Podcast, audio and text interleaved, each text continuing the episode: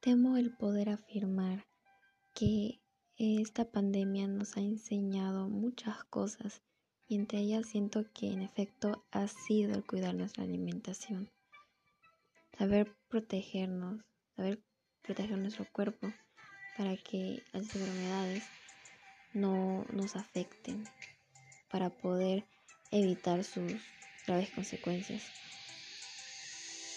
Pero muchas personas podrían llegar a creer que la alimentación es lo único importante, pero no. Una vida de sedentarismo puede ocasionar los mismos o hasta peores problemas que una mala alimentación. Sígueme para más consejos de una dieta balanceada y una rutina de ejercicios adecuada.